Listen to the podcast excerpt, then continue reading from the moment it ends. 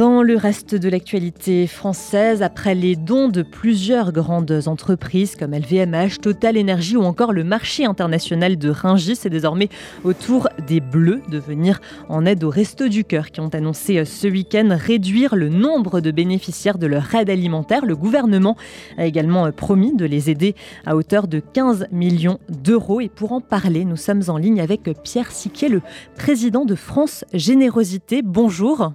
Bonjour. Merci d'être avec nous. Alors comment est-ce que vous réagissez euh, à ces annonces? Est-ce qu'il faudrait euh, peut-être rappeler l'urgence de solidarité qui euh, pèse finalement sur toutes les associations, aussi bien sur les restos du cœur que sur d'autres associations qui œuvrent par exemple dans l'alimentaire, le logement ou encore l'accompagnement social?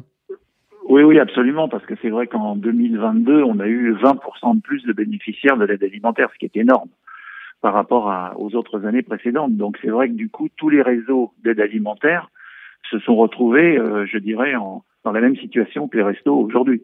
C'est-à-dire que si vous reprenez les grands, euh, les grands acteurs comme la Banque alimentaire, la Croix-Rouge, le Secours catholique, le Secours populaire, le FSJ, justement, euh, si vous voulez, on a, ils sont tous dans, dans, ce, dans cet état euh, difficile. Alors, ce qu'il faudrait, c'est que le gouvernement, c'est bien qu'ils aient, la, comment dirais-je, l'action des restos du cœur est un élément de, motivation et de, déclaration de l'état de la situation sur la précarité, mais il faut que le gouvernement prenne des décisions structurelles.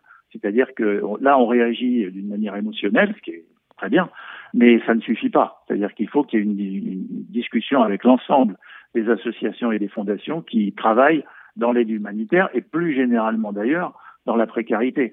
Parce qu'en fait, euh, euh, précarité alimentaire, c'est un des aspects de la précarité globale, euh, avec euh, les problèmes énergétiques, les problèmes d'éducation, les problèmes d'hygiène, etc., etc. Voilà. Donc, on se réjouit de cette médiatisation, mais il faut qu'on en tire les conséquences je dirais, politiques. Est-ce que vous pensez du coup que le gouvernement a compris que ces difficultés avancées par les Restos du Cœur ne leur sont pas spécifiques et qu'elles concernent finalement donc toutes les associations?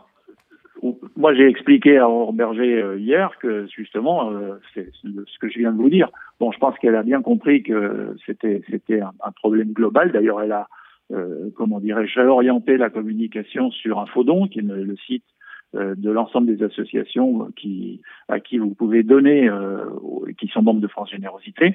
Donc, je pense que oui, on, on, va sûrement avoir des discussions avec avec le gouvernement et avec elle sur la, la construction du d'une stratégie euh, contre la précarité avec l'ensemble de nos associations et fondations.